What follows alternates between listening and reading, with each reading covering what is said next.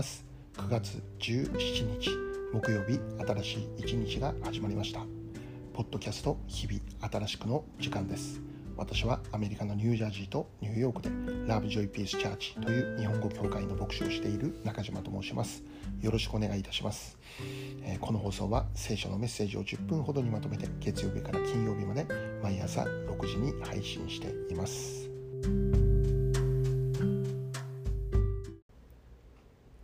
早速今日のメッセージですがまず今日の聖書の一節を紹介したいと思いますマタイ4章4節イエスは答えて言われた。人はパンだけで生きるのではなく、神の口から出る一つ一つの言葉によると書いてある。今日はこの一節から神の言葉の力というテーマでお話をしていきます。今日はまず、あなたはストレスを感じていますか？という質問から始めたいと思います。おそらく多くの方が感じていますと答えるのではないでしょうか。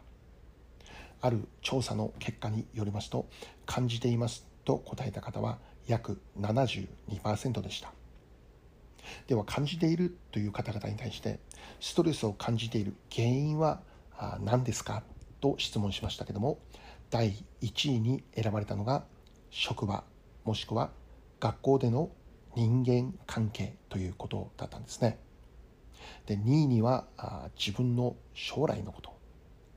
えー、続いて3位には家庭での人間関係にストレスを覚えているということだったんですね、まあ、それ以外にも近所の人との人間関係とか恋人とか友人とかとの人間関係とか、まあ、多くの方が実にこの人間関係という部分においてストレスを感じているということだったんですね。皆さんはどうでしょうね。もしストレスを感じているということならばその原因は何でしょうか。願うくは私たちの人生からストレスがなくなるようにということなのです。ストレスをためる中で私たちは良い人生を生きることはできません。例えばストレスをため込みすぎるとこのようなことが起こってくるんですよね。もし今からお話しすることが自分にいくつも当てはまるということならばその方は要注意という状態にあるのです。こういう症状です。疲れやすい。体がだるい。気力が湧かない。肩や首が凝る。手足がだるい。関節痛。片頭痛。目が疲れやすい。めまいがする。多感になる。音に敏感になる。寝つきが悪い。眠りが浅い。早く目覚め再び寝つけない。夢ばかりを見てあまり寝た感じがしない。心臓がドキドキする。胸が痛くなる。食欲不振胃がもたれる。吐き気や嘔吐。よく下痢をする。便秘になりやすい。情緒不安定。などです。これらの症状が自分にあいくつも当てはまるなということならばストレスがかなり溜まっている状態にあると言えるのです。私自身もあいくつか当てはまるなってそう思える項目があってですね自分でもわからないうちにストレスを溜め込んでいるのかなって思わされました。皆さんはどうだったでしょうかね。もしかしたらいくつも当てはまりますという方いるのかもしれません。特に現在私たちが生きているこの時代においてはコロナ禍ということで今までにない厳しい状況に置かれていると言えるんです。先ほどの調査は2018年の調査であってストレスを感じていると答えた方は約72%ということだったんですけどももしかしたら今はもっとその数字が増えているかもしれませんね。感染に対する心配経済的な心配これから世界の未来はどうなってしまうのだろうかという心配コロナ禍のこのコロナ後のニューノーマルに対応できるのだろうかという心配。さまざまな心配が起こりその中でストレスを抱えて生きているという方が多くいるのではないかと思いますね。私たちはある意味ストレスがあることが当たり前と思えるそういう時代を生きていると言えるのです。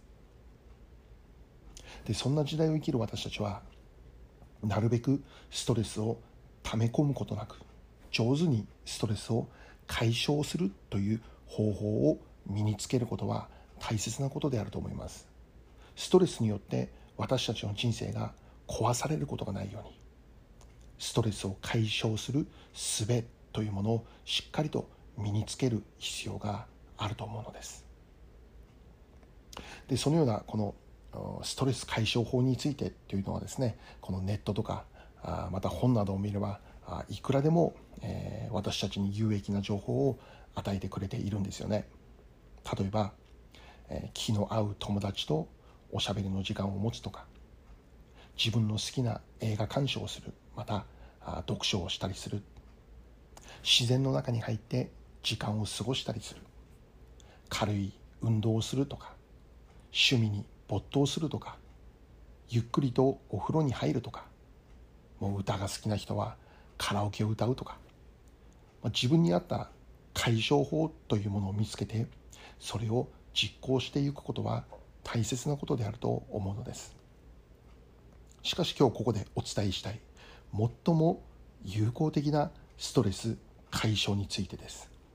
それは神の言葉である聖書を読むということなんです。もう一度初めに読んだ聖書の一節を読んでみたいと思いますね。マタイの4章4節です。イエスは答えて言われた。人はパンだけで生きるのではなく神の口から出る一つ一つの言葉によると書いてある。はい。今日の聖書のこの一節によるとですね人はパンだけで生きるのではないんだよということを教えているんです。神の口から出る一つ一つの言葉によるんだと言ってるんですね。人はパンだけで生きるのではない。この意味は例えばこの食べることであったり飲むことであったりもっと言えば洋服であったり学歴であったり職歴であったり経歴であったり権威であったり名誉であったり見栄であったりいわばこの世にあるもののことを教えているんです。確かにこれらのものは私たちの人生にある程度の満足を与えることできるんです。良い気分を与えてくれるものなのですよね。しかし聖書が教えていることは人はそれらのものだけによって生きるのではないんだよということを言ってるんですね。もう一つとても重要なことがあるって教えているんです。それが神の口から出る一つ一つの言葉だと言ってるんです。すなわち神の言葉である聖書であります。聖書に書かれてあるこの神の言葉によって私たちは本当の意味で生きるんだよということを教えているんですね。でこの生きるということは単に生きているということではなくてそこには誠の喜びがあって平安があって活気があって力があってエネルギーにあふれていたり、まあ、そんな意味も含まれています。単に生きているのではなく本当に生きているんです。希望にあふれているのです。輝いているんです。ストレスのある社会にあってもストレスがないような人として生きているということなんですよね。神の口から出る一つ一つの言葉によって生きる人はこの世界にあってそのように生きることができるんだと教えているんです。すなわち私たちにとって最も有効的なストレス解消法とは神の言葉である聖書を読むことなんです。例えば食べ物を口にするならば肉体が元気になるんです。肉体が疲れていても食べ物を口にする時に元気が回復されるんですよね。同じように神の言葉を私たちの中に入れる時に私たちの心が生きるということなんです。私たちの心に元気が回復するということなんです。ですから皆様にお勧めしたいのです。一日に3食食事の時間を通して肉体に元気を与える時間を区別するように私たちの心に元気を与える時間というものを一日の中で区別していただきたいんです。すなわち神の言葉である聖書を読む時間を一日の中にしっかり取り入れていただきたいんです。一日に10分でも良いのです。このことを実践するときに私たちの心がどれだけ疲れていても元気が回復されていくという体験をすることになるでしょう。そして心が元気になると肉体も元気になっていくということを体験することになるでしょう。聖書を読むという時間を皆様の一日の中に取り入れてくださることを強くお勧めいたします。最後に一言お祈りいたします。愛する天の父なる神様ストレスの多い多い時代に生きています。どうかストレスによって私たちの人生が壊されてしまうことがありませんように。神の口から出る一つ一つの言葉によって生きることができるように本当に生きているという人生を生きれるように導いてください。イエス・キリストの尊きお名前を通してお祈りいたします。アーメン。